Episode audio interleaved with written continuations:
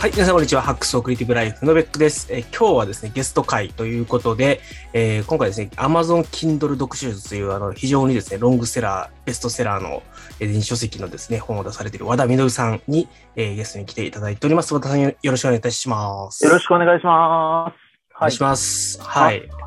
この度、えー、25日付でしたっけ ?20 25日付ですね。はい。ですね。はい。えっと、一応改定でいいんですよね。まあ、改定ですね。はい。あの、はい、もう、改定になります。はい。はい。ということで、あの、改めましてご出版おめでとうございます。ありがとうございます。はい。なんか、もうすごい、この本、長いですね。2014年から発売14年から出しまって。和田さんの後ろにめっちゃ書いてるんですけど。すみませんね。思いっきりアピってますから。はい。はい、いや、素晴らしい、あの、素晴らしいバーチャル背景だと思います。仕上げてきます。はい。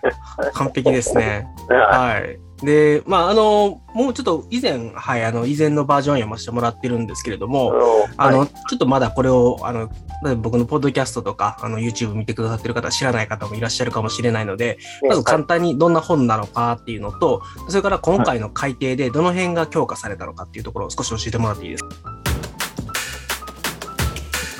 あはい。えっ、ー、と、まあ、Kindle、タイトルの通りなんですけど、まあ、Kindle 読書ということで、まあ、Kindle を、まあ、そうですね、まあ、メインはやっぱりこれからちょっと読もう、今まであんまあるの知ってるけど、あんま使ってないなって思ってる人に向けて書いてるっていうのが一番メインのそ読んでほしい人ですかね。まあ、もともと2014年書き始めた時のきっかけっていうのは、僕はもう上で Kindle が来たのは2012年の終わりぐらいなんですよね。日本に入ってきたのが。で、2013年ぐらいから僕も Kindle って結構本読んでて、結構それでこう本読めるようになったんですよ。増えたんですよね、本本読む量が。で、増えたんですけど、増えたと同時にですね、こう結構、その、Kindle で本出しましょうって、こう、言う人があっちこっちに、こう、あの、結構そういう、まあ、セミナービジネスというか、やってるような人がこう増えてきたんですけど、うん、あの、まあ、僕の肌感覚としてはですね、まず Kindle で本読んでる人がいねえなっていうのがあったんですよ。はい。まず読んでる人がいないのに、本書いてどうするんだっていう話があったので、じゃあ、あの、Kindle で本書きましょう、本を読みましょうっていうことで、まあちょっとイベントを2回ぐらいやってたんですね。それで、ワークショップというか、まあ勉強会というか、をやったところ、まあ、えー、今お世話になってる金風社さんから声をかけていただいて、あのー、まあ、それを本にしませんかというところからが本のスタートですね。はい。で、はい、そうですね。それがスタートです。本当2014年版のスタートです。で、そこから、はい、まあ、改定を加えていくんですけど、まあ、改定加えていってる理由は簡単に言うと、その、まあ、書くことが出てくるという、来ることが一番大きくて、結局、Kindle のサービスとかが、うん、えー、まあ、どんどんどんどんこうバージョンアップしていくので、その度にこう、まあ、書くことが出てきて、ああ、もうちょっとこれも書きたい、あれも書きたいが出てくるので、まあ、その度に、えー、何かしら書いていると。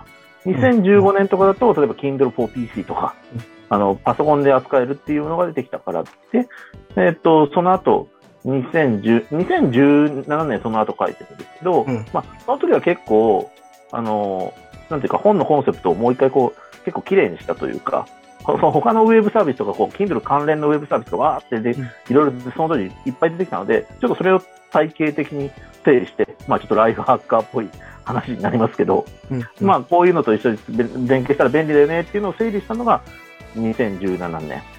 で、その次の2019年というか、まあ20、20年って書いて書いても29年なんですけど、まあ、えっ、ー、と、まあ、アマゾンエコーですよね。音声っていうところ。で、今回のその流れを受けて、今回は、やっぱりメインは iPad ですね。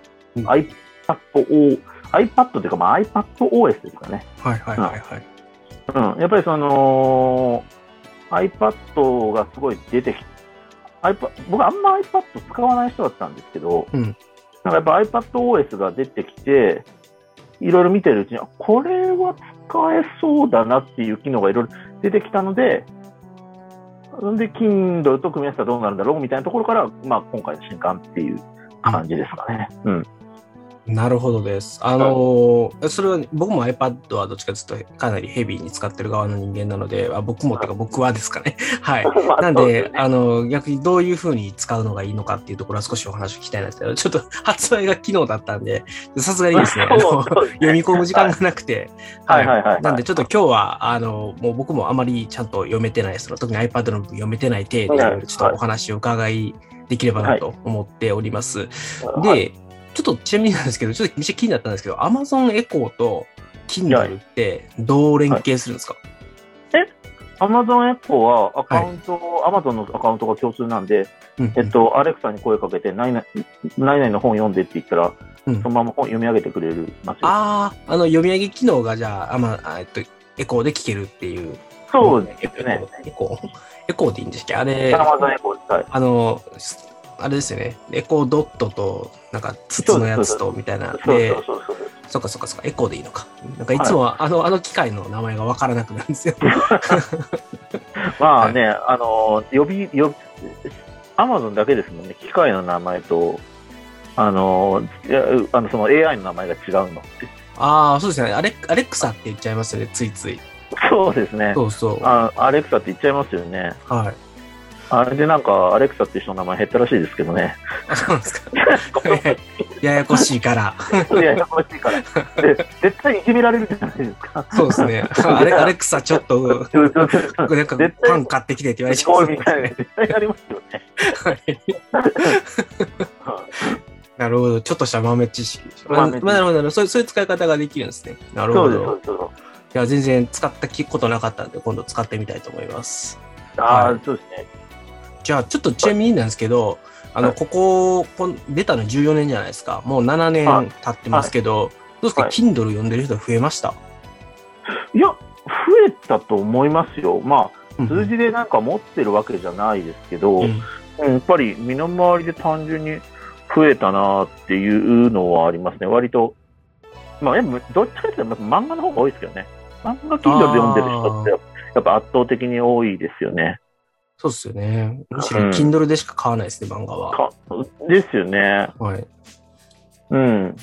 なんか、だからやっぱり Kindle で読んでる人は確実に増えてると思うんですけど、増えてると思うんですけど、多分、そのなんかよく言われる、そのなんていうのかな、これからは電子書籍の時代だみたいなところには全然行ってないと思います。おなるほどです。ちなみに、うん、あの今ですね5、5名の方にご視聴いただいておりまして、あのぜひですね、はい、あの今日皆さん和田さんに質問があるとか、Kindle の読書術、こういうこと聞きたいっていうのがあれば、コメントいただければと思います。よろしくお願いします。すみません、ちょっと途中でインタラプトしちゃったんですけど。はいはいはい。で、ち、ちみですけども、あの、その、なんですかね、これからは電子書籍だって言ってた時期ってあるじゃないですか。それが、ど、どういうラインに至ったら、電子書籍の時代になるんですか？和田さんの中で。いや、それも単純に足す。電子書籍が買うのが普通で、なんか理由があるから紙で買うみたいなところまで来たら、そういう、その、やっぱりそう、そこまで行ったら、あれなんじゃないですかね。あの、電子書籍の時代だって言えるんじゃないですかね。うん、なるほど、なるほど。まあ、電子書籍ファーストみたいな感じってことですね。そうそう、そうですね。なるほど。うんまあ、なかなか日本で難しいなと思って、はい。はい。なんで日本だとその難しいと思うんですか？いやー、やっぱり紙に対する愛着がある人がやっぱり多いからじゃないですかね。うん。うん、ね、あのーはい、まあね、保存用とかいうのはまあわかるんですけど、結構その、やっぱりアメリカとかってほら、紙の本でも結構ペーパーバッグで買っちゃうみたいな。ああ。のがあって、もう、あの、在庫ないから、ペーパーバッグで印字したやつで、あの、買いますっても言うのに抵抗がない人の方が多数派らしいんですけど、うん日本で多分そういう買い方する人ほとんどいないと思うんですよね。そうですね。わざわざペーパーバッグでお金出して高くなるのにっていうのはあんまないです、ね、そうそう。うん。まあね、価格が仮に同じだったとしても、やっぱりちゃんと提送された本を気にするじゃないですか、やっぱり日本まあ、てかよ読みやすさが全然違いますからね。そうそうそうそう。やっぱり、なんかアメリカの人とかやっぱそういうの気にしないらしくて、うん、だから、やっぱり紙に対する愛着っていうのは、日本は強いんでしょうね。CD とかもそうじゃないですか。うん、やっぱり全然配信、だいぶはや、だいぶ配信普及してますけど、多分まだ CD とかも全然、め多数派では多分ないんだろうなとは思いますけどね。うん。うん。あ、えっ、ー、と、配信がですか？そうそうそうそうそうそう多分さすがに CD はもう今だいぶ減っちゃいましたね。減ってはいますよね。はい。うん。そっちに比べればまだ紙の本の方が前線してるのかなとそうですね。あります。はい。ありますよね。うん。まあ、だから、うん、増えてはいるけど、やっぱり紙がっていうのと、意外と年齢層も、若い人でも意外と紙がっていう人もまだまだいるっていう、うん。みたいなので、やっぱそこは国民性なのかなみたいなところはちょっと感じてますけどね。はい。うん、日本の本作りの丁寧さはね、やっぱあるんじゃないかなと思ってて、あの、海外の本とか見たらやっぱり紙質もすげえ雑だし、あの、組版とかも、何やねんこれみたいな、めっちゃ読みづらいみたいな。ね、はい。あの、海外の本とかを手に取ると、あの、日本のやっぱりあのビジネス書とかってよく読みやすく作ってるなっていうのはあるんで。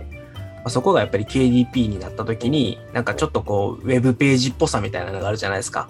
そうそうですね。そこに抵抗があるのかもしれないなという気がします。ないですね。はい。うん。ということで、はい。じゃちょっと、あの、早速ですけど、この Amazon Kindle 読書術、読書術ですけれども、はい、で、概要ちょっとお話しいただいたんですけれども、ちょっとその iPad みたいな個別の話に行く前に、これをどういう人が読むと、どんな風にハッピーになれるのかみたいなのを。ああ、どうですかね。だからまあ、読んでほしいのは、その、Kindle、まあさすがに最近あんま Kindle 知らないっていう人だいぶ減ったのかなっていう感じはするんですけど、うん、まあ、電子書籍って、なんか、ちょっと、なんていうの、読みにくいよねとか、なんか紙がた、うん、特に大した理由はな、こだわりもないけど、まあでも紙の方がいいよねと思ってる人というか、うん、うん、なんとなく今まで紙で読んでたから習慣で今も紙で読んでる人とか、うん、うん、そういう人にはまず読んでほしいですよね。ちなみにちょっと、あの、本の中書いちゃってることかもしれないんで言いづらいかもしれないですけど、あの、どういうところが電子書籍は紙に比べて優れてると思いますか？いや、いやもう簡単に、いや、それはまあ、単純に携帯性とか、うん、えっと、その、あとまあ、やっぱりウェブのいろんなサービスと連携できますよね。うん、うん、とか、まあ、その、例えばエヴァーノートにちょっと情報貼り付けたりとか、例えばですね、うん、そういうことができるし、うん、うん、いうことです。だから僕の本でも結構書いてるんですけど、やっぱ娯楽として本読むんだったら、まあ、紙の方がまだいいんじゃないっていう分は理解できるっていうのと、うん、まあでも、その、まあ、学習というか、なんか勉強しようとか、知識を得ようっていうことに関しては、Kindle の方がやっぱり、もう、部があるんじゃないかっていう感じ方ですよね。うん。うん、なるほど、なるほど。ちなみに、その、まあ、今うんと、ちょっと意地悪な言い方になっちゃうんですけど、あの、最近って結構、あの、ツェッテルカステンとかエバーグリーンノートとか、そういうノート術の話が出てきて、で、えっ、と、まあ、コピペはあまり学習に意味がないということがあったりして、はい、で、そうすると、まあ、その例えば手書きで写すじゃないけれども、まあ、あの文章を抜き書きするにしても自分でタイプする方がとか、まあ、あるいは自分の感じたことを自分の言葉で置き換える方がいいとかっていうのがあったりするんですけど、なんかその辺を考えたときに、あの、まあ、ちょっとその電子書籍の学習効果っていうのは、まあ、多分読むという行為に関して言うと、うん、あまり紙も電子もは常に遜色ないというか、どっちもいいと思うんですよ、フィーリングは。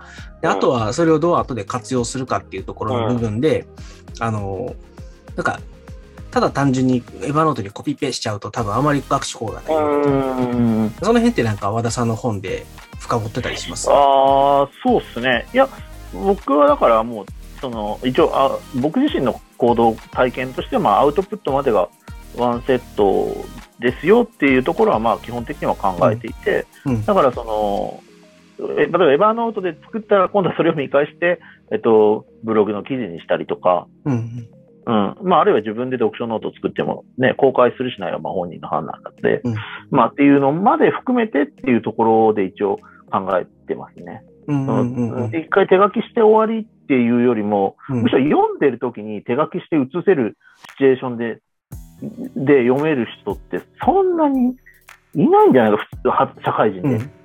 働いてる人で、読んでる時にメモを取りながらこうやってって、ね、その電車でとか本読んでる人とかで、うん、そんなことしてる暇ある人ないから、うん、むしろその場メモを取ってみたいな感じの、うん、になっちゃうだろうなとは思いますけどね。なるほど。ちなみにそのアウトプットっていうのはブログで書評とかって感じですかね？そうそうですね。ブログで書評とか、うんがやっぱ一番多いですかね。ちなみにその、うん、例えば具体的に、例えばそのブログ以外でこんなアウトプットいいんじゃないかみたいなのって何か書かれたりします？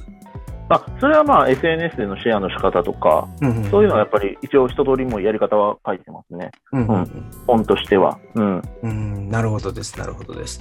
じゃあ、えっと、和田さんが普段本読まれるときって、うん、えっと、例えば、まあい、いろんなやり方があると思うんですね。例えば、うん、えー、っと、なんて言ったらいいのかな。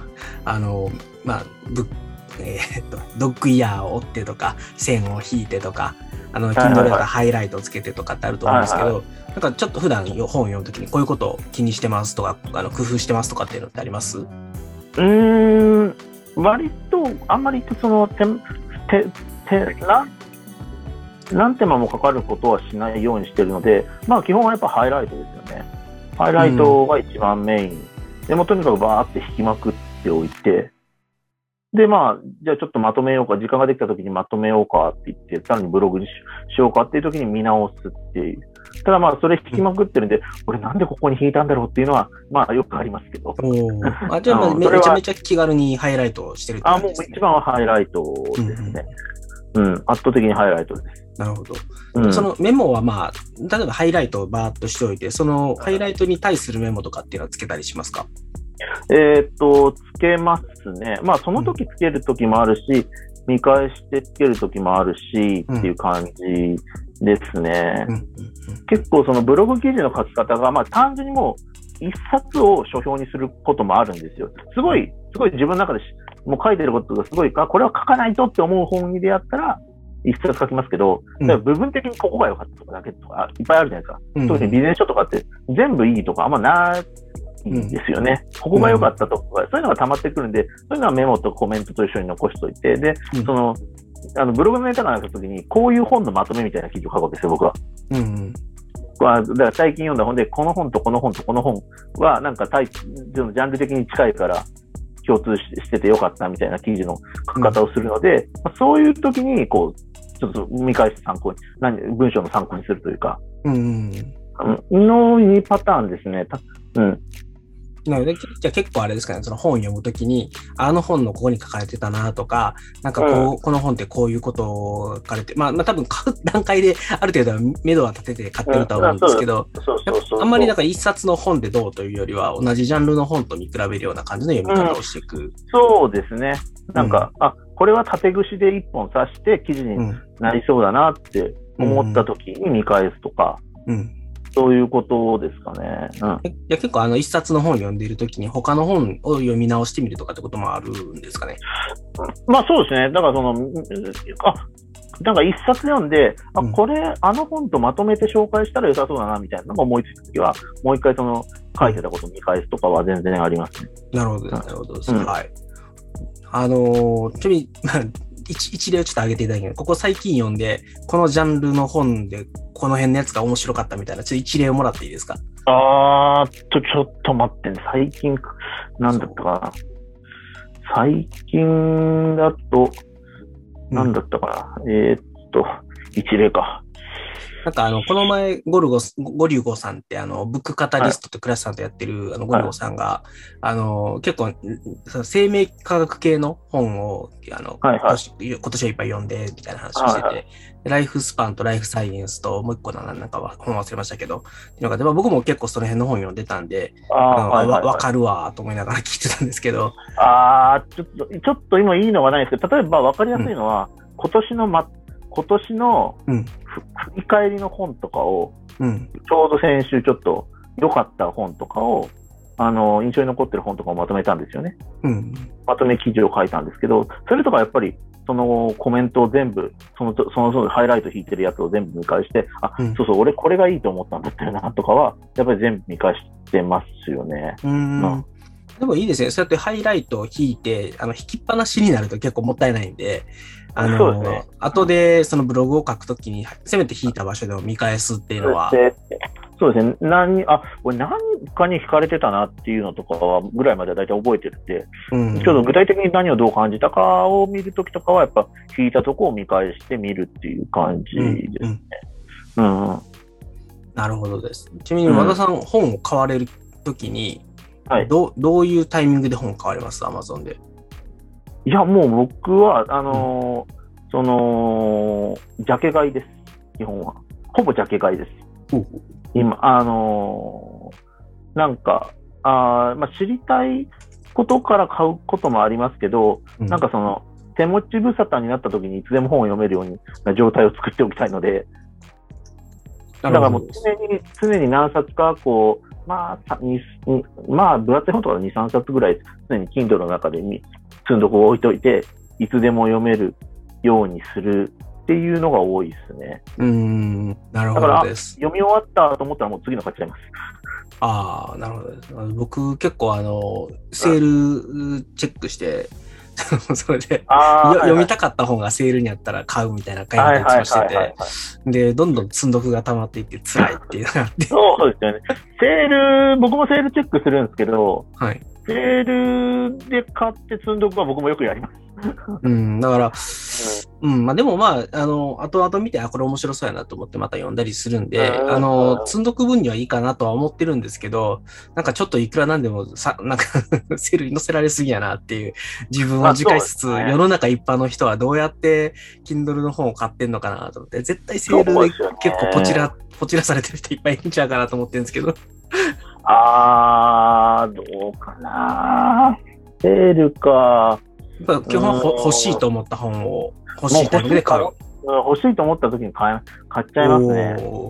悩まないですか、うん、悩まないです。いや、それはね、あれです。本当あの、カメラのレンズだったらセールまで待ちますけど、ちょっと、あ、もう本100円、200円待って、その時間失うぐらいだったら買った方がいいかなって思っちゃう方ですね。あまあまあまあ、あの、どうしてもその瞬間に読みたい本とかがあれば、あ、ね、の買えますよね。とか、あとは知り合いが出した本とかは予約で大体買うので、そうね、うん、そこは、まあ、そうなりますね。で、まあ、ただ、あの、例えば、あの、割と ダイヤモンド社とかが出してくる本って、一冊2400円とかするんですよ。ああ、そうですね。はい、ああ、どうしようかな、みたいな、また積んどくを増やすのもな、みたいなのもあるので、まあ、セール待っとこうと思って欲しいものリストに入れて、はいはいはい、で、あの、たまに安くなって、あ、これ欲しいものリストに入れてたやつや、みたいな感じで買うっていうのが。ああ、そうですね、はい。載せられてますね。はい、確かに、まあ、あの、そうですね。あの、アマゾンの手の上での踊ってる感じです。踊ってますよね。そうそう。でももう一個、ちょっと関連のやつで、アマゾン Kindle Unlimited 使われてます、はいはいはい。あそうそうですね。入ってますね。はい。Kindle 読書術書いてる方が、はい、まさか。僕は、僕は、えっ、ー、と、はい、入ってます。はい。なるほど、なるほど。ちなみに、えっ、ー、と、どういう本を思いに追われます？いや、これも、うん。まあ、まあ、これはまあ、その、やっぱり、金、なんかやっぱり難しいなって思うのは、万人に向けてちょっと進められる感じではないなって、やっぱり Kindle アンリミテッドに関してはちょっと思ってましたね。うん、なんか本のやっぱり傾向とか見て合う人が使うべきだなとは、まあちょっとは思ってはいますね。チャッチミアンリミにはまる人との人？うん。でも、やっぱり、なんかね、ちょっと本の本のチョイスの仕方は僕も、アンリミが選ぶ本のチョイスの仕方はちょっとわからないんですよね、正直。うん。結構、うん、どう、どういう基準で選んでるのかなっていうのは結構あって、意外な本がでもアンリミにあったし、あ、買おうと思って買おう、見た本が意外とアンリミだったとかいうこともあって、うん、あらきとかいうこともあるし、うん、アンリミはまあ出版社側がアンアンリミに登録するというか、うね、あの KDP で出版してる方とかもそうですけど、アンリミにするかどうかは結構作者側にそうですね、委ねられてるので、まあそれもあるかと思いますが。ちなみに、えっと、いや、あの、僕はもう完全に自分の周りにいる人たちがいるじゃないですか。が本を出すと大体アンリミ設定があるんで。ああ、そうですね。はい。うんうん、なんで、あの、KDP セルパブしてる人たちフォロー用にアンリミに入って、片っ端からダウンロードしてバーッと読むみたいなのか、ね、まあ、あとは、うんとまあ、ちょっと雑誌はもしかしたらもうアンリミでもいいかなって最近ちょっと思い出していて、うん、うん、あの、楽天マガジン使ってはいるんですけど、なんか別に あの、アンリミ20冊に増えたから、なんか雑誌もアンリミでいいんじゃないかなって最近ちょっと思って。ああ、そうですね。雑誌はアンリミでいいから、僕もだから、あれですね、カメラやるようになってから、ペンとかはアンリミで読んでます。うん、ああ、そうですね。あの何しかカメラマガジンじゃなくてありますよね。はい。そうそう、そういう系のは結構やっぱりアンリミで読んでることはありますね。すねはいはいはい。結構読む人はいいですよね。昔のムック本とかも含めて、アンリミになってたりするんで、やっぱり雑誌とかムック本って、なんていうんですかね、あの、もう、実感が経てば経つほど読まれなくなるじゃないですか。そうそうそう。そういうのがアンリミに登録されてたりするので、なんかちょっと昔のその構図の勉強する本とかが、ねうん、あの見れたりするで、うん。そうあ。あとね、すごいか、そう、だからアンリミの構図の本とか、ポーズの本とか、めっちゃ重宝してて、うん、あの、それを iPad でダウンロードしといて、あの、写真撮るときにモデルさんに見せるっていう。こんな感じでこういうの撮りたいんですけどって言って、こういうの撮りたいんですけどっていうのはやります。それ、Kindle 読書術に書いてます。いや、あの、そこはちょっと触れてないんですけど。書かないと。アンリミに向いてる人。それは、アンリミ、アンリミカメラ撮影に向いてるってはい。いや、今のは多分僕初めて聞きましたもん、そのハック。いやいやいやいや、でも意外と使えます。なるほど。はい。はいちなみに今、質問で、Kindle Paperwhite の USB-C 使い心地タイプ、どうですかって。ああ、僕ね、まだ買ってないんですよ。USB-C タイプ。あの、まだ、Kindle Oasis が、あの、現役でして、僕ね、一回奮発して、あの、Kindle Oasis の最上位モデルを買ってですね、あのそ、そこからあの買い替えなくてよくなっちゃって、ずっとこれでいけるやんみたいな状況で、ペーパーホワイトでずあの、オアシスでずっといけてますね。うん。でも USB-C いいですよね。うん。僕はあれペーパーホワイトのあの USB-C の前のマイクロ USB のタイプを使ってるんで、はいはい、あの、防水になってから買い替えて、あ、そうですよね。はい、うん。意外に、ただ、水辺で使う機会がないっていう。え、でも風呂入ってる時とかに使わないんですか？あの、iPhone でいけちゃうんですよね。ああ、そっか。iPhone って今防水か、うん。はい。なんですよ。だから、なんか、あのー、ま、まあ、風呂に入るときに使えばいいのかなとは思ってはいるんですが、あの iPad mini 使い始めてから、Kindle Paperwhite 全く使わなくなっちゃったんで。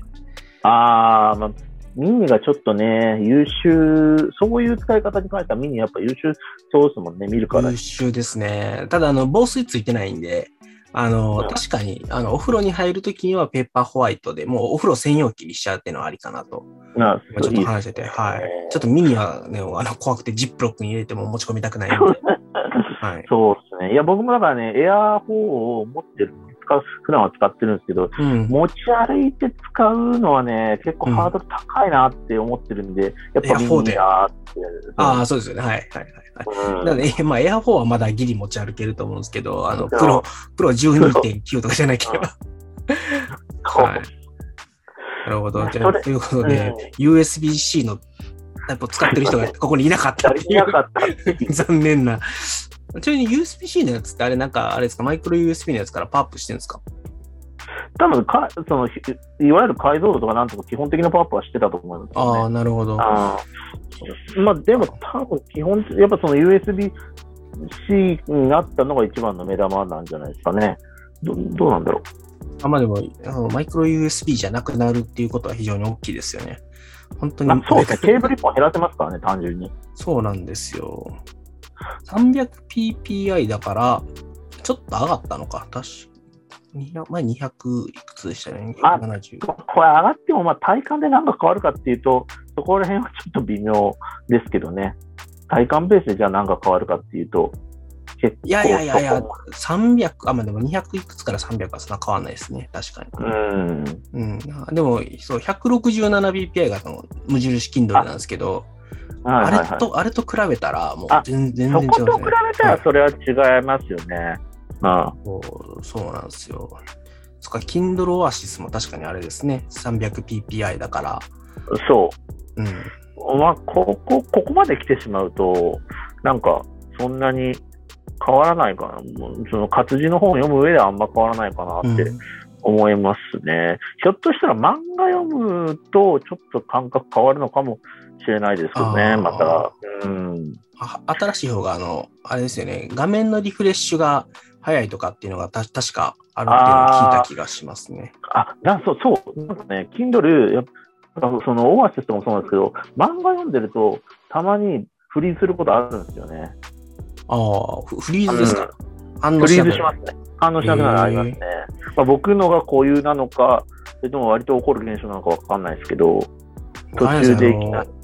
Kindle ペーパーファイトで漫画読むと、あの、チラチラするのが嫌で、一切漫画読まなくしてるんですよ。はいはいはいはい。まあそうですね。それが正しいと思います。僕も iPad で読むことの方が多いです。うん。うん、ですよね。なるほどです。うんということで、申し訳ございません。あの、佐藤さん、あの、せっかくご質問いただいたのに、残念すぎる僕らですいません。そう。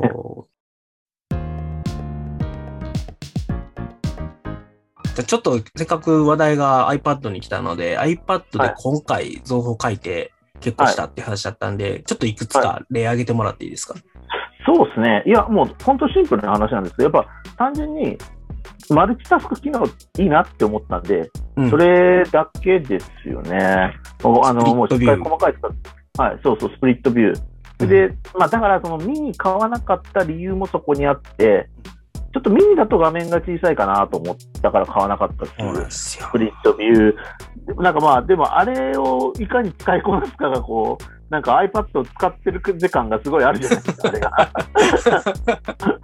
そうそうですね。あの、その、その通りだと思います。あの、やっぱりスプリットビューで左に Kindle、右にノートっていうのが、あの、右利き日本人には一番。そうそうそう。なんか、すごい、すごいできる男になった気がするじゃないですか。なんか、そうそう、左に iPad、左に本の、Kindle の本って、右でメモりながら、なんか本読むって、なんかこう、うん。できまあ、できる人かどうかちょっと、あれですね。できる、できる人風ですよ。岡野純さんの漫画で言うところ。なるほど。できる風で。左で Kindle、右でノート。そうそうそう、できる風ですよ。そうなる、絶対思ったでしょ、ベックさんだって。いや、まあまあ、あのー、昔、昔とかちょっと1個前が10.5インチの iPad Pro を使ってたんですけど、はい、その時にそれができたのがやっぱり非常に良かったですね。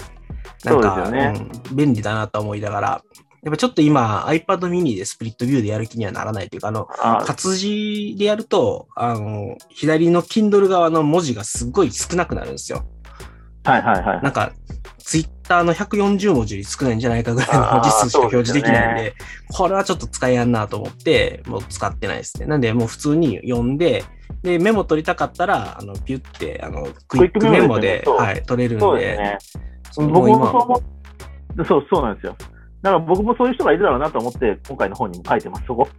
クイックメモで、クイックメモも使えるよっていうのを書いてますね。うん。うん、クイックメモが一番、うん、抜群に便利ですね。てか、あの、クイックメモだけじゃダメだったんですけど、あの、あの、スクリブルっていうのが日本語で入力できるようになって、くっそ便利と思って。はいはいはい。あれ相当便利ですよね、はい。はい。めっちゃ便利ですね。そう。で、まあ、あと、そう、おすすめしたい。僕はやっぱおす、あとおすすめしたいのは、あの、海外の本直接読めるようになって、読めるので、で、翻訳機能がね、最近すごいじゃないですか。まあ、そうですね。はいはいはい。だからそういうのでいろいろ読みたいのを翻訳し、翻訳するするって読むのもいいですよっていうのは書いてますね。そのネットにつながってる前提で使う iPad だからなら、まあそうですね。そうそうそうそうそう。で、その、特に海外の本が買いやすくなこれいつからなのか僕も知らなかったんですけど、あの、去年ぐらい気づいたんですけど、あの、昔って海外のアカウントと日本のアカウント使い分けるの、アマゾン結構めんどくさかったんですよね。はい、めんどくさかったです。はい。アカウント投稿とかして、なんかいろいろあって、あ、だから僕それあるのは知って、この記事ずっと書かなかったんですよ。あの、候補にはずっとあったんですけど、改訂版の時に。うんなんでかっていうと、もうアカウント統合がめんどくさすぎるんで、一般の人には勧められないなと思って、ずっと書かなかったんですけど、うんうん、去年ぐらいに、あれ？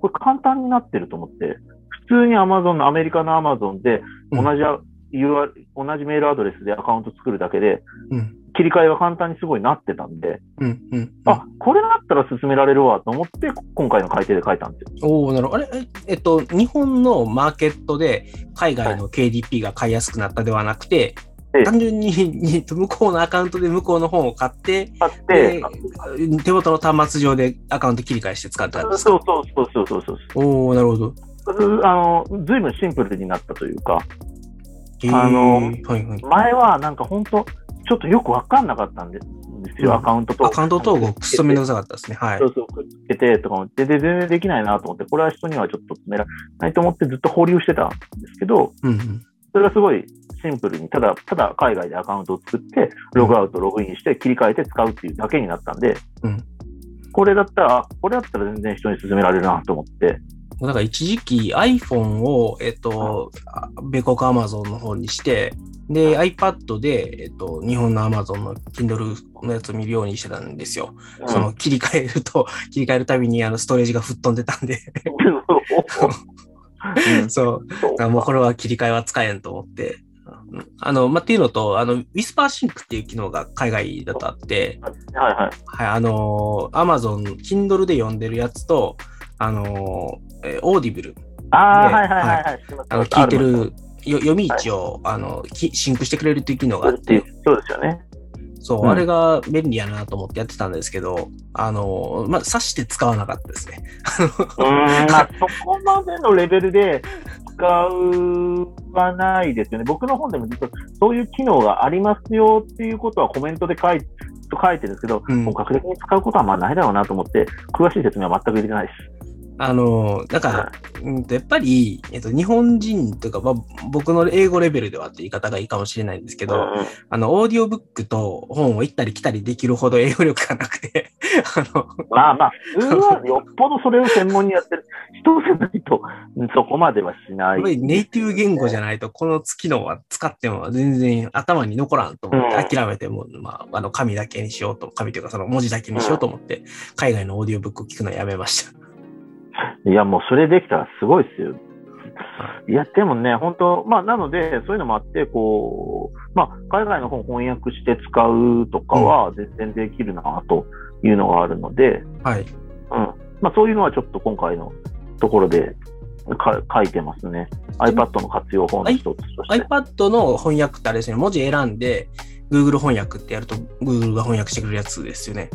Google 翻訳で、あれって Google 翻訳じゃないんじゃないですか？じゃあ翻訳って選んだら、はい。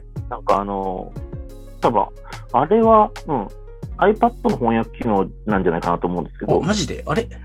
あれ、Google 翻訳なの？多分 Google 翻訳だった気がするなと思って。あ、ちょっと Google とは書いてなかった気がするんですけど、明らかに Google 翻訳みたいなスクリーンが出てきて、ね、はい。あれはそうですね。まあ、なのでネットにつながってるので iPad の場合は、うん、そういう使い方ができるなっていうので、おすすめしてる。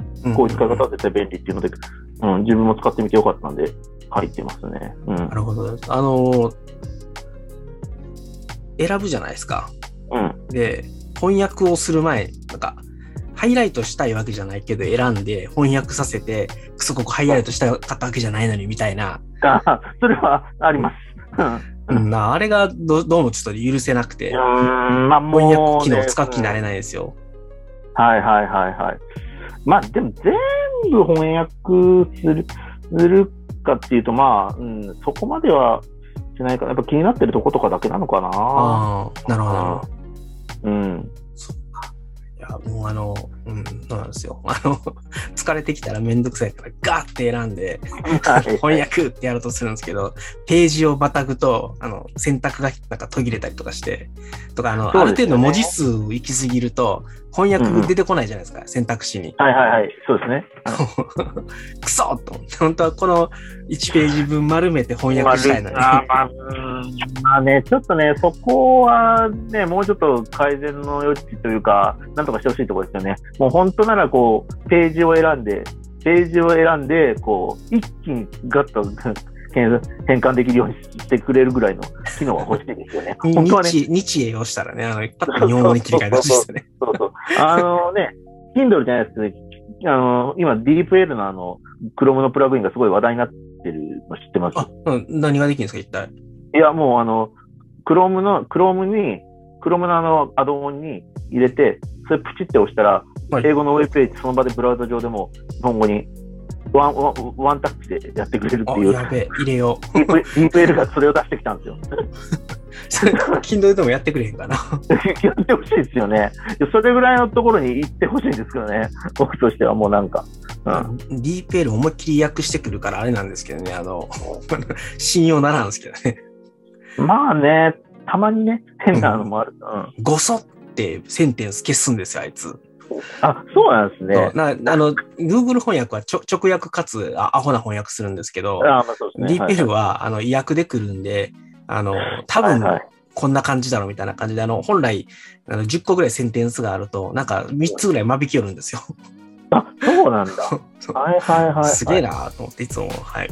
でも、あの、大義をつかみたいときは、その方が読みやすいし、ね、ナチュラルなので、うん、DeepL の方が。で、うん、あの、翻訳の質としては DeepL の方が高いんですけど、うんね、その分だけ、あの、ディテールを失われるっていう、ちょっと、あれがある。まあ、その、そのうちね、あの、なんとかなるんじゃないかな。あの、時間とともに、学習とともに改善すると思います。ね、はい。うん。改善多分するでしょうね。はい。うん。そう。まあ、なので、そういうので iPad ならではの使い方っていうところで、うん。あの、そういうこう、ちょっとマルチタスク的な使い方の部分と、うん、まあ、あとまあ、Apple Pencil と組み合わせて直接メモ書けるよとか、日本語スクリプルの話とか、今出たような話とかを、まあ、ちょっと紹介したいなっていうのがあったので、はいはいはい、その章を新しく1個追加して、うん、えー、まあ、今までの部分に追加してる感じで今回書いてます。さすがです。あの、もう、網羅済みですね。網羅済みです。はい。あのじゃあ、つまり、まあ、あの、ハイライトする箇所を Apple Pencil でパッと選んで、うん、で、そこでメモって押して、そのままスクリブルで、あまあ、Kindle 上でメモを取るっていう感じの紹介そうですね。まあ、いろんなやり方があっていいと思うんで、いろいろ僕も試してみたんです。例えば、スクリーンショット撮って、スクリーンショットに単純にメモ取って、それエヴァーノートに保存するとか全然いいと思うし。うん。うん。で、ケースバイケースだと思うんですよね。で、ノートアプリとかもすごい紹介、もうなんか全部話して、なんかだんだん書いてることで話してる状態になってくるんですけど。大あの、あの、多分興味持ってもらって買ってもらえると思います。いや、だからその ノ、ノートアプリどれ使うか論争みたいなのもあるじゃないですか、はい、iPad。ちなみにベックさん何使ってます？まあ、僕は、えっと、この用途だとエヴァノートですね。で、はい、あの、はいはいただ、えっ、ー、と、お勉強とかでやるんだったら、うん、あの、グッドノーツを使いますね。ああ、そうですよね。はい。だから僕はそ、なので、あの、の一応、Kindle 読書としてはノートシェルフ2を推してるんですよ。おおまたあれですね。あれですかああの、iPhone じゃないや、エヴァーノートと自動連携だったそうそうそう、そうです、そうです、そうです。そうん、何でもエヴァーノートに一回集めるっていう、その、えー、いいと思います。はい。そう、ノートシェルフ2はね、いいと思う。僕も結構好きな、好きなんですけど、あの、エヴァーノート好きじゃないと刺さらないアプリだなっていつも思いながら。そうそうですね。はい。いや、なんかほら、エヴァーノートも、だからこ、やっぱ迷ったんですよね。ちょっと、この2014年書いた頃に比べると、かなり立場が弱くなってきちゃってエヴァーノートは。まあ、いや、まあそ、そんなことはないです。やっぱり、あの、勢いが、あの、簡単に、他のところにあるのと、あの、結構エヴァーノートをさようなら的な記事が立て続いただけで、まあうん、やっぱり全然メモアプリの中では不動の、やっぱり、ね、はい、1位のアプリなので、まあ、今、今のところは、はい。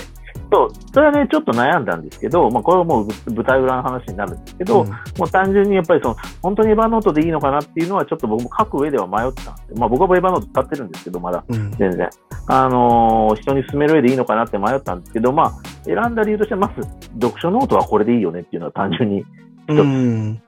で、あと、あのー、やっぱり他のウェブサービスとのレとかアプリとかの連携では、やっぱり、えっと、エヴァ、エヴァノートと連携してるものがまだまだ多いので、ね、競合で言うと最近で言うとノーションとかクラフトとかいろいろ出てきてますけど、うん、あえてそのノーション自体の中にいろんな機能がある感じで完結してる感じなので、なんかあんま外部連携とかやるようなものではないのかなっていうのがあって、うん、うん。あとまあチーム、チーム向けだなっていうのもちょっとあったりするので、まあ、個人で使うのと、読書ノートという点ではエヴァーノートで十分なのかなっていうのもあって、今回も変えずにエヴァーノートにしてるっていう感じですね。うん。うん、なるほどです。やっぱりこの Kindle 読書術でもエヴァーノートがメインで書かれてる感じですか？その読書メモの取り方。えー、ああ、まあアイデアメモは全部やっぱりエヴァーノートに1回入ってますね。うん、うん、そうですね。まあ、えっと、執筆き、原稿に関して言うと、うん、結構いろいろなんですよね。でも、一回、一回、まあ、ブログに出して、それをもう一回本に向けて、ブログで書いたネタを、アイデアをもう一回練り直すとかいうこともあるし、うん、必ずしもエヴァーノートだけっていう感じでもないんですけど、っていう感じですかね。うん。うん、なるほどです。なるほどです。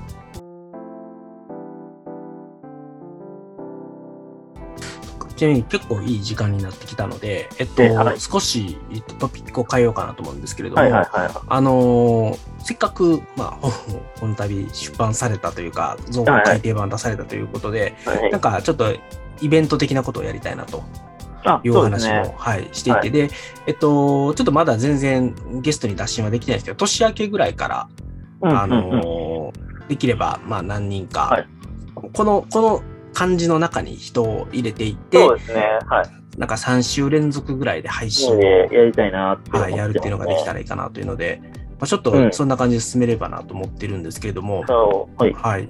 ちなみになんか、こんなことやりたいっていう、そういう企画案みたいなのってあります？企画案？まあ、いや、うん特に、その、こんなこと、ね、あの、うん、全然コロナで会えてない人とかもいるので、うん単純になんかざっくばらんに話せ、そういうきっかけでざっくばらんにお話できたらいいなっていうだけが、まあ、ちょっと本音だったりもするんですけど、うん、まあね、えっと、まあ、希望としては佐々木翔吾さんとか、うん、全然ちょっとね、あの、あ、お話する機会がなかったりもするので、うん、なんか、そういうのでね、本も書かれたりするじゃないですか、最近。うん。うん、ね、またちょっとそうそういうのもちょっと、あ、そう、佐々木さんの本もね、僕読んだんですけどね、佐々木さんの本の中で一番共感しましたね。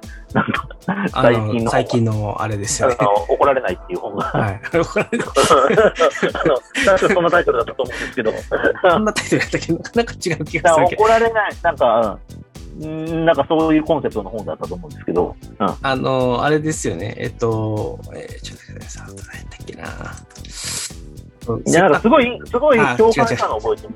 つい顔色を伺ってしまう私を手放す方法です。はいはいはい、はい。まあ、そまあ、まあ、怒怒られない。怒られ怒られないようにするにはみたいな。怒られないようにする あの、ニュアンスは分からんでもないですけど、あの、怒られないようにする。はい。皆さん、あの、ね、ちゃんと佐々木翔吾さんの方、あの、おおつい怒られないように。つい顔色を伺ってしまう私を手放す方法です。方法ですね。いや、でもね、これ本当に、はい、僕ちょっと、あうん、あのー、割と共感する。佐々木さんの本で共感するっていうのは結構新しい僕の中ではパターンで、うん。うん、なんか佐々木さんの本って、うん、なんていうかこう、どっちかっていうと、納得するみたいな感じの本が多かったんですけど、僕の中では。うん、共感するっていう感じの受け止め方をしたのは多分、割と科学の方で初めてに近いんじゃないかなと思うんですけど、うん、だね、倉園さんとかもちょっと影響もあるんでしょうけど、うん。あ、うん、グッドバイブスのあれですね、そうそうですね、そうそうそうそう。ではあるので、そう、ちょっとまだ全然、あの、書評的なやつ書けてないんで、早く書評書かなきゃと思そうですね。はい。とは思ってます。まあそういう話もちょっと伺いたいなとかはちょっと僕なんかも思ったりしますね。ああいう。あの、あの、あれですよ。ちょっと自分の本の PR しないと、その、そそのためのイベントなんだから。もちろん佐々木さんの本僕は Kindle で買いました。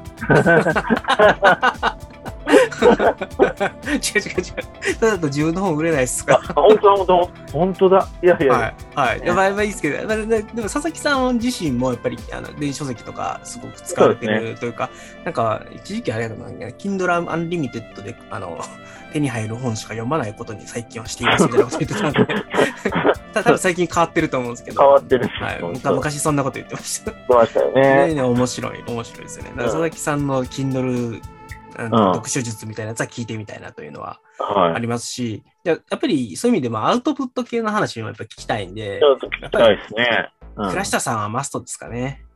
倉下さんはね、あのね、ノートの本、やっぱり書かれてたじゃないですか。はい。す、すべてはノートから始まる。すべてはノートから始まる。僕イベントやってるんで、あの、空で言いますけど。うん、はい。はい。あのー、やっぱりいいですね。あのー、読書メモではないんですけど、どういうふうに、こう、ノートの、なんだろうな、あの使い分けというか、なんかメモを取るとかノートを取るっていうことに対する解像度が、あの本で格段に上がったんですよ。あ、僕は、うん、そうだ。いや、僕はもうちょっとついていけなくなってしまって、はい、その、あ、ここまで考えて取ってないなって感じで、ちょっと、その、まあ、直接お話伺ってみたいなとは思ってますね、うん、そういう意味では。ちょっとここまで考えて、普段メモを取ったりとか、ノート取ったりしないので、うん、うんうん、すごいですね、とは思いますけど、うん。うん、そのちょっとどう、どんな感じなのかいろいろ聞いてみたいなと思いましたね。やっぱこのこの本も。うん、倉下さんの本に関しては。うん、倉下さんに、やっぱ、こう、まあ、Kindle ではないかもしれないですけど、その、本を読むということと、その先の話っていうのを聞いてみたいですね。ね、ラストさんだって、あんまり、その iPad でメモとかっていう感じじゃないですね。うん。いや、まあ、あの全然、あの人はめちゃめちゃ、あれですけどね、あの、電子メモで撮ってらっしゃるので、はい。あ、そうか。うん、っていう感じかな。はい。あと、はい、うん、そうですね。あと、あと、ど、どの、どなたがいいですか？いや、あと、そうね、来てくれたら佐伯さんとか来てほしいですよね。佐伯ほのかさんですね、あの。そう。もうなんか最近、最近ちょっと活躍がすごすぎて、はい、えぐいことになってるんで。はい。僕の中ではもうあれですよ、あの、ゆとたわは芸能人枠なんで。芸能、まあ、芸能枠に入っちゃいましたよね。はい。あの、一応呼ぶときは、あれですよ、佐伯ほのかさんで呼ぶんで。佐伯ほのかさんでお呼びしないといけない。あの、あの、ゆとたわのほのかさんではとても呼べないので。もう、今後ちょっと、ちょっと読めない。読めない。それを、あの、ね、あの、あれですね、広報のほのかさんとして来てもらわないとね。そうそうそうそうそうそうオーディオ、オーディオブックかける金の電子書籍の話をね、みたいな話で、ちょっとお話伺いたいなと。つけて、はい。芸能人引っ張り出しましょう。芸能人ですもんね、あの人たち。じゃあ、これ本人に聞かれたら怒られるから、この辺でやめとかないと、来てくれなくなるんで。そうかもしれないですね。はい。はい。はい。あの、皆さん、あの、ゆとたわっていう、あの、ポッドキャスト。はい、おすすめなんで。あ多分、ポッドキャスト聞いてる人やったら、100%みんな知ってると思うんですけど、日本でも多分3本の指に入るメジャーなポッドキャストですよね、あれは。もうそこまで行ってますよね、多分ね。それぐらい行ってますね。はい。まあ、あの、まあ、当然その、いわゆるどこかのラジオ放送系のやつとかがあるので、まあ、そういうところにはやっぱりなかなか勝てないとかあるかもしれないですけど、やっぱり古典ラジオがあって、ユトタワがあってみたいなところですよね。まあ、他にもいろいろメジャーなのはあるんですけど。うん、はいはいはい。そうちなみに、和田さん、あれですか、うん、ポッドキャストって何か聞かれてます？いや、僕はでも、ユトタワと、はい、まあ、あとは、その、最近で言うと、仕事のさんのはちょくちょく聞いてますけど。仕事のキャストね。いや、僕ね、だからもともとラジオとかも聞いてるんで、はい、その、結構、もう、あんまり時間ないんですよね。あ、そうです。あの、最近耳の時間の方が忙しくて、オーディオブック聞く時間めっちゃ減るんですよ。そうですよね。うん、あの、佐伯さんに頼まれてイベントで、あの、なんか、いわゆるオーディオブック系のイベントで話をするときに、いや、最近ちょっとポッドキャストで耳の時間が忙しくてみたいな話をしようとしたら、佐伯さんに、それはちょっとやめてくださいって言われて、ちゃんとオーディオブック聞いてますって言ってください。聞いてません。あそそうですよねって言って、はい。そうですよね。すいません。その通りですっていうじゃないですよね。そうそうそう。っていうのがありました、ね。はい、まあそうですね。まあでも、まあまあ僕もだからそうですね。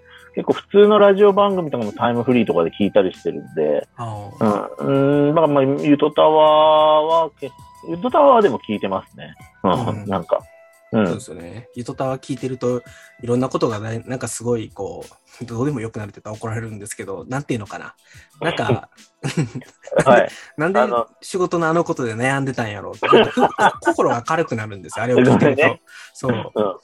そう。ね。そう。そうなんですよ。そうなんですよ。だから僕はあの、糸タワに人生救われてる側はい。ぜひ、あの、これを聞いてる方々の皆さんのポッドキャスト、はい、ぜひおすすめですね。はい。あの、まあちょっとでも、電車の中とかで聞いたら吹いてしまうことがあるかもしれないんで、それで気をつけた方がいいかもしれないですね。そうですね。はい。私たちも芸能人で芸芸人ですからね。そうですね。まあ実際、キングオブコント受けた。で出ちゃってますからね。あの、出ちゃってますからね。予選には。はい、予選には。はい。でそのあたりの人をちょっとゲストに呼んでお話ができればなんですけど、ね、誰でしたっけ？この前お話なの、岡野淳さんとかも。そうなんですよ。淳さんもちょっと全然お話できてないんで、でもね、まあ、作家活動は淡々と進めてらっしゃるじゃないですか。そうなんですよ。ね、いやー、なかなかああいうふうにこう、モチベーションを維持しながら淡々と書き続けるっていうのはね、すごいですね。うん、うん、そう。なかなかできないと思います、ね、ちょっと声かけてみましょうか。うん、かはい、かけてみましょう。あの、はい、声かけて何人か反応してくれたらラッキーぐらいで思ってきラッキーですね。はい、5人ぐらいちょっと候補立てて、声をかけて、どうでしょうって言って。そうね。誰かに声をかけてちょっといろいろ聞いてみたいですけどね。そうですね。あれですか、うん、大橋さんはいいですか？大橋さんも声かけて来てくれるなら、ぜひかかってみたいですけどね。まあ、じゃ声はかけれると思います。で、はい、ただ、あの、大橋さんに僕らがついていけるかですよ、問題は。そうですね。はい、そうです僕らのレベルが、多分、ああ、すごいっすね。感想が終わって、すごいかもしれないので、えぐいっすねで終わって。そう、そうそうですよ。大橋さんの場合はもう、あの、うん、とことんやり詰めてはる方なので。で、そうですね。じゃあちょっとそのあたりに声をかけて。声をかけて、ちょっとやってみたいなと思います、ね、じゃあ1月、まあできれば毎週ぐらいのペースでどこか。週1ぐらいのペースで、ちょっと、やりましょうか。やっていく、やっていくっていうのがいいんじゃないですかね。はい。うん、やりましょう、ぜひ。はい、ぜひぜひ。ぜひぜひ。はい。えー、じゃあ、ちょっと最後雑談じみたところ、なんか、ちなみになんかこ、ここ話しときたかったみたいな、僕がペラペラ喋っちゃったんで。いや、全然もう、まあ本の話はかなり逆に話せたのかなという。はい、もしかしたら、大体話しちゃったみたいな。伝わったのかなっていうのは、まあどうなんですかね。まあ聞いてくださった方々がどんな本か、うん、もし読んだことがない方がいたら、まあちょっと伝わったかなっていうところですかね、気になるとすれば。うんうんうん、こういうこと書きましたよっていうのは、まあ、大体言えたのかなっていう感じはしたので。そうですね。うん、伝わったよっていう方はぜひ、え、和田さん、ツイッターの、あの、アカウント名今パッと言えます？モンハコです。モンハコ、アットマークモンハコ。アットマークモンハコです。M-A、あ、M-O-H、A、え、え、M-A、M-O-N? え、はい、M-O-N-H-A、CO です。はい。CO? あ、KO じゃないですね。危ない危ない。コミュニケーションの CO です。なるほど。はい。はい。の方に、あの、ぜひ、伝わったかどうかは、感想いただくかの、このラジオは、あの、ハッシュタグ、ハックスアンダーバーレディオの方にご投稿いただければ、僕の方和田さんに伝えておきます。はい。はい。はい。じゃあ、ちょっと時間もいい感じなんですけど、最後ちょっと小話でもう一個やりたいなと思ってる話だけさせてもらうと、あの、フォトウォークやりたいんですよ。あ、いいですね。やりたいですね。そう。はいはい。はい。和田さんと僕の共通の趣味といえば、写真ですね。写真、はい、Kindle 読書の写真ですよ。そうですね。まあ、あの、本当もう、あの、写真はまだ1年生なので、僕、本当に。はい。はい、ぜひやりたいなと思ってるので。やりたいですね。はい。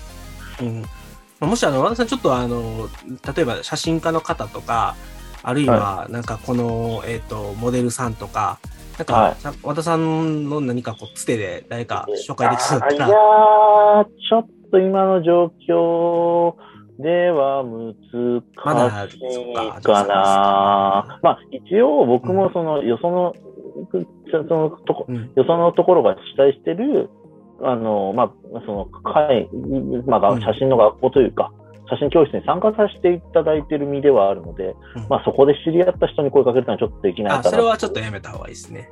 できないので、うん、そうですね。もう、だからちょっとまあ、ちょっと、その、誰かを呼ぶっていうのはちょっと今の段階では難しいかなとはちょっと思いますね、そういう意味では。うん。いや、だいぶ前に、うん、あの、自分で主催した時に、あの、お願いしてた人がいたんですけど、相当昔なんで、もう7年ぐらい前なのかな、と最後にやったのが。あの時は、あの、そういうお願いしたらやってくれる人いたんですけど、ちょっとね、まずそこを探すところからじゃあスタートですね。そうですね。まあ、あとそのね、ど、まあ、ウォークにするのか、どっかその、スタジオみたいなのを借りてみるとか、もう面白いと思いますけどね。なるほど、なるほど。だから、はい、まあ、あのもう先生なしでやるっていうパターンは当然あるので、あそれでもいいかなという気はしますし、うんうん、あとはな、どっかで、せめてモデルさんだけでも、ポートレートを撮ろうとすると、やっぱりモデルさんいいですよね。そうですね、モデルさんいりますよね。うん、っていうのはありますよね。なんで、まあちょっと、まあ、今のモデルさん、ツイッターで、あの、モデルの依頼はここまでって書いてる人いっぱいいるんで、うん、そこでお願いすればまあ、ちょっとお願いするとかになりますよね。うん、ちょっとオミクロン次第だと思うんですけど、一回ちょっとフォトウォークはしたいなとか、だから僕も写真を磨きたいですね、腕を。そうですね。まあ、屋外であれば、まあ、今の状況なら全然やってもいいと思うんですけどね。うん。うん、うんうんじゃあちょっとその辺も一緒に企画をして。やっていきましょう。はい、はい、やりましょう。やりましょう。はい。はい。なんか新しいカメラ買ったんでしたっけ？え、あ、G9 Pro ですか。G9 Pro。G9 Pro です。そう。それは G9 Pro ってマイクロフォーサーズ？マイクロフォーサーズですね。はい。で今までレンズ資産を生かしに行ったわけですね。そうですね。だから僕の戦略としては、まあ予算があった、あの、広角と望遠はマイクロフォーサーズを持っておいて、うん、で、まあ、次ちょっと買う機会があった時に、フルサイズは、まだ85ミリのレンズとか持ってないんで、僕。うん。あの、うん、そう。激ボケ単焦点で。そうそうそこで激ボケ単焦点で、うん、本当はね、キャノンの RP とかがね、手頃な値段ではあるんですけどね、レンズがキャノン高くて、一回買ったら、あの、沼に入り込んでしまうっていう、こう、うん、今だと、あの、あれですね、フルサイズ買うんだったら、うん、で、フルサイズミラーレスで買うんだったら、ソニーが一番安いです、あの、レンズは。まあそうですよね。レンズも考えると結局ソニーになっちゃうんですけど、まあでも今ちょっと半導体不足がどうのこうのっていうのもあって、まあちょっと時期じゃないなっていうのもありつつっていうのが。いや、あれですよ、ちゃんと、あの、一番いい写真撮りたいと思うんだったら、間違いなくニコンの Z9 を買ってもらった方がいいと思うんで。いや、うん、それはね、でもすごい話ですよ、人気すぎて。え、うん、何ヶ月待ちとか半年ぐらい待ち半年ぐらい待ちです、今。今、今だと。うん。うんあの、写真機としてはあれが今最高峰なんで。はいはいはい。はい、そうですよね。ベックさん、ニコン派ですもんね。そうですよ。Z6、あの、優秀すぎて、Z9 なくてもいいと思ってるんですけど、あの、やっぱ星空とか撮ろうとするとマイクロフォーサーズときついんですよ。まあそうですね。うん。いや、そりゃそうです。今日もちょっと夜のモデルさんの撮影会行ってきましたけど、やっぱちょっときつかったですね。うん、暗証はやっぱり、うん、まあ、センサーサイズがものを言うというか、でそうですね、でっかいセンサーに画素数を抑えに行かないと、やっぱりノイズも乗るので、やっぱりそこはちょっと、まあそうそうでもないけど、あんなでかくて高い 使う。そう そう。あの、明るいところで使うんやったらマイクロフォーサーズだって全然綺麗に撮れるんで。そうですね。ねはい。なんで、そう。ただあれですよ、今度、その、イベントとか関係なくカメラの話する、こういう、やりやっても、やっても いや、いいですよ、全然。はい。あの、ゆるくカメラの話を、はい。はい、やるかやって、全然、はい。もうやりましょう。はい。やりましょう、ぜひぜひ。ぜひぜひ。なんか、来年結構一緒にやる チャンスが多そうな。なんで、はい。よろしくお願いします。はい。今日もあの別に誰にもまだ声かけてないゲストの名前だけ挙げて、この人入れてですね。はい。ああのね。あ、佐々木さん、本の本、本宣伝しといたんで出てください。そうですね。これ、そうですね。佐々木さん聞いてる可能性があるので、はい、佐々木さんにはいけると思います。はい。はい。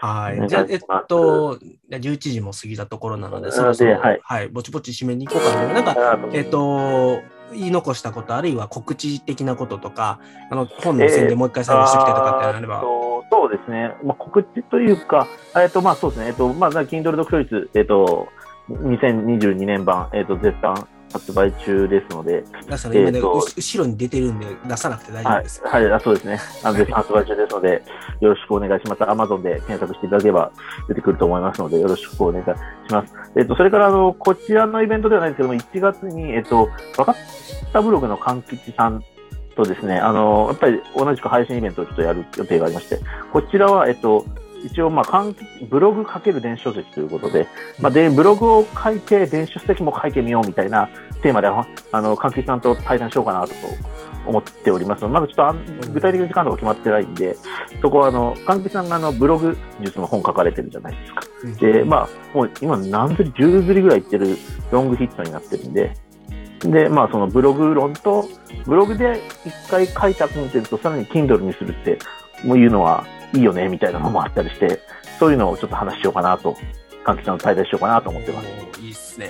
はい。そういうのやりたいと思って、一向にやれない僕がいて、多分、まあ、最近で、ぜひ。はい。はい、ということで、まあ、ちょっと日程決まりましたら、ツイッター等で、えっ、ー、と、ご案内するので、よろしくお願いしますということですね。はい。ありがとうございます。ありがとうございます。じゃあ最後ちょっと締めだけやらせてください。こちらの番組、はい、ベックサックスレイディで皆様からのご意見、ご感想、ご要望等々お待ちしております。えっと、ハッシュタグ、ツイッターのハッシュタグ、ハックスアンダーバーレイディオというところにご投稿いただくか、の私の方のツイッターですね、えっと、アットマーク、ベック1240というところ、まあ、それから、えっと、メールアドレスですね、ベック1240アットマーク Gmail、まあ、いずれかの方法で、えコメントといただきましたらですね、全力でフォローさせていただきますので、ぜひですね、えっと、何かしらつぶやいていただけるとですね、歓喜して、あの、次の回でお話しすると思いますので、よろしくお願いいたします。